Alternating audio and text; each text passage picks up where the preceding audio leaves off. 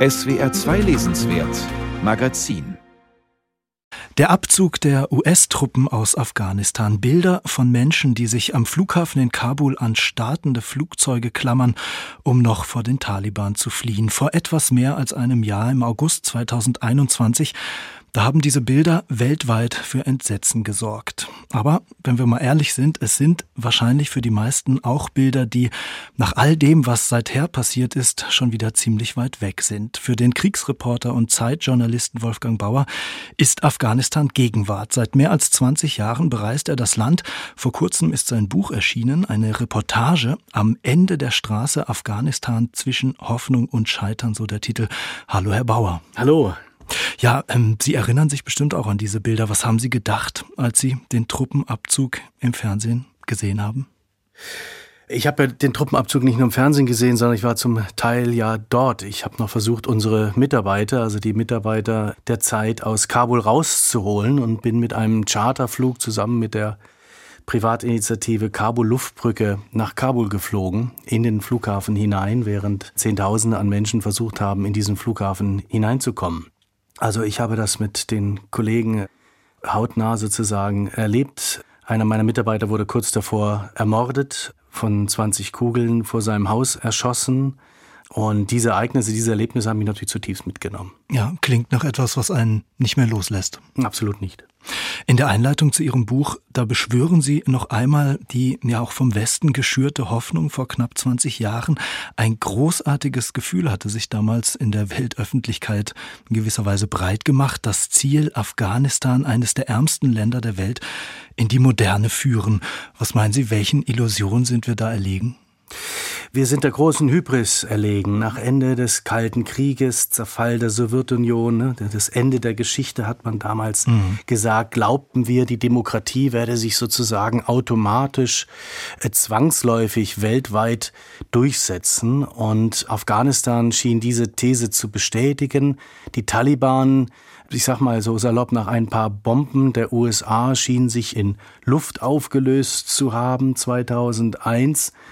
Die Afghanen schienen nur darauf gewartet zu haben, dass wir ihnen Demokratie und Werte wie Gleichberechtigung und Frauenrechte und so weiter bringen. Äh, das war eine Zeit der großen Euphorie. Alles schien möglich. Ja. Und dann sind wir auf die bitteren Tatsachen in diesem Land gestoßen. Dieses Land, das wir nicht kannten, deren äh, Sprachen wir nicht äh, gesprochen haben, wir dachten mit Geld, Marshallplan noch, diese Erfahrung, ja, nach dem Zweiten Weltkrieg, mit Wirtschaftshilfe, mit Geld lässt sich alles machen, lässt sich so ein Land umkrempeln, sozusagen von böse auf gut schalten.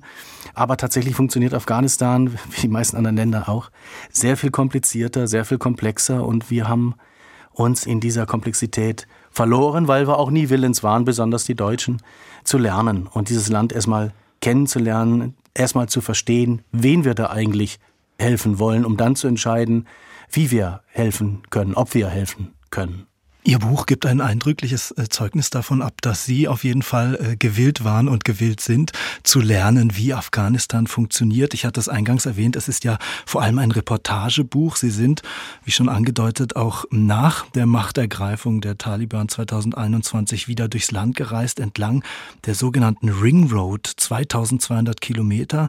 Von oben betrachtet eine große kreisförmige Straße, die das Land erschließen soll. Sie schreiben, die Ring Road sei sei ein Mysterium. Was ist das für eine Straße? Das ist ein Projekt, das schon seit vielen Jahrzehnten, ich würde sagen seit fast 100 Jahren verfolgt worden ist. Egal wer an der Macht war in Kabul, Könige, Kommunisten, Taliban oder äh, vom Westen unterstützte Präsidenten haben versucht, diese Ring Road zu bauen und zu vollenden, was bis heute nicht gelungen ist. Also der Ring ist nicht geschlossen. Mhm. Da gibt es eine große Lücke im Nordwesten. Afghanistan hat das Problem, dass es nie zu sich selber gefunden hat, zu einem vereinigten Staatswesen, sondern es ist nach wie vor ein Flickenteppich aus unterschiedlichen Kulturen, Völkern, Sprachen, äh, Schiiten, Sunniten. Zentralasien spielt rein, ein bisschen Indien, äh, Pakistan, Iran. Also es ist ein kunterbuntes Gemisch, das nie richtig zu einem Staat herangewachsen ist. Diese Ring Road sollte im wahrsten Sinne dieses Land vereinigen dass äh, die Orte schneller erreichbar sind. Dadurch erwartete man auch Wohlstand, mehr Sicherheit und wie George W. Bush am Anfang auch, auch gesagt hat, da wo die Straßen enden, beginnen die Taliban. Äh, man versuchte also mit Hilfe dieser Straße das Land auch, auch ideologisch für sich äh, zu gewinnen. Das hat ja. nicht funktioniert. Äh, und teilweise ist sogar das Gegenteil davon erreicht worden. Bisher war diese Straße nicht befahrbar, also vor äh, dem August 2021 hatte ich berichte ja seit 20 Jahren nun aus diesem Land, immer nur wieder kurze Abschnitte dieser Straße befahren können, wegen der Unsicherheit. Und ich träumte schon, wie viele andere, lange davon, mal diese ganze Ring Road zu befahren, um eben auch das, das Land im Querschnitt kennenzulernen. Mhm. Ja, nicht nur die Probleme, sondern auch diese fantastischen Landschaften und diese staunenswerten Kulturen, die es dort gibt und durch diese Ring Road erschlossen werden könnten. Und äh, das, äh, das konnten wir jetzt tun. Sie haben einerseits äh, für sich in diesen Reportagen neue Orte kennengelernt. Sie sind aber auch auf viele Personen und Protagonisten getroffen, die Sie von früheren Reisen schon kannten. Es gibt beispielsweise Journalistenkollegen, die jetzt Angst vor den Taliban haben, untertauchen müssen, Botschaftsmitarbeiter, die ja verwaiste Botschaften in Schuss halten, ein Unidirektor, der mehr oder weniger äh, stündlich auf seine Kündigung oder Schlimmeres wartet. Wie haben Sie auf dieser letzten Reise die Menschen erlebt in Afghanistan? Ähm, zum größten Teil abwartend. Es wäre jetzt falsch gesagt, depressiv. Alle genießen diese neue Sicherheit, von der ich eben gesprochen hatte, von der niemand weiß, wie lange sie anhält. Ja. Vermutlich nicht ewig. Es gibt schon einzelne Tendenzen, dass es hier und da äh, schon wieder zu, zu Kämpfen kommt und gefährlicher wird. Also es ist eine abwartende Situation, ähm, die immer mehr aber in Verzweiflung umschlägt, weil jetzt auch nach einem Jahr haben die Taliban erwartbar keine Konzepte präsentiert, wie die Wirtschaft äh, sich, sich aufpäppeln lässt, wie die unglaublich vielen Gelder der internationalen Gemeinschaft sich auch nur annähernd ersetzen lassen. Also eine, eine grassierende Armut in diesem Land. Viele wandern oder versuchen auszuwandern in den Iran. Ich kenne Leute, die wurden schon vier, fünf Mal äh, äh, wieder abgeschoben von iranischen Grenzsoldaten.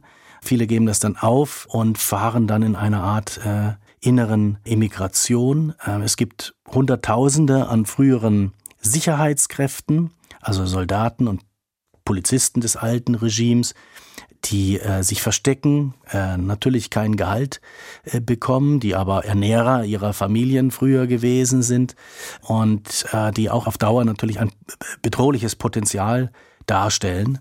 Ähm, die wissen mit Waffen umzugehen, häufig haben die noch Waffen und glaube ich warten nur auf den Moment, sich irgendeiner Bewegung, die ihnen dann auch noch Geld zahlt, anzuschließen um wieder, ja, um auch wirtschaftlich wieder überleben zu können. Ja. Allein deshalb.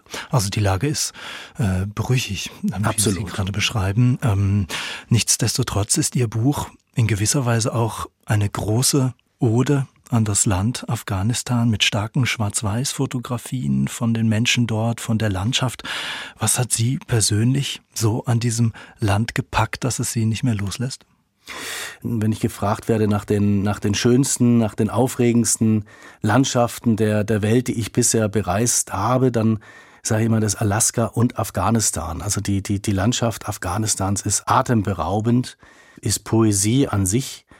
Die Vielfalt äh, ist, ist unglaublich. Äh, jedes Dorf hat seine eigenen Traditionen, seine eigene Kultur, die längst auch noch nicht aufgeschrieben wurde. Jeder Afghane äh, kann 40 Bücher füllen mit, mit seinen Lebensgeschichten. Mhm. Ähm, für einen neugierigen Menschen ist es unmöglich, nicht von diesem Land fasziniert zu sein, auch von der Kraft dieser Menschen, trotz allem, die ihren Alltag meistern, Frauen wie Männer und Kinder, diese unglaubliche Kraft dieser Leute dort. Am Ende der Straße eine Reportage von Wolfgang Bauer, Surkamp Verlag, 400 Seiten, 24 Euro. Ihr Buch, Herr Bauer, ich habe es am Anfang schon gesagt, hat den Untertitel Afghanistan zwischen Hoffnung und Scheitern. Welches Gefühl überwiegt bei Ihnen gerade? Eher Hoffen oder eher das Gefühl des Gescheitertseins? Hoffen. Immer noch? Immer noch hoffen. Auch für Afghanistan gibt es Hoffnung. Danke Ihnen für das Gespräch. Dank Ihnen.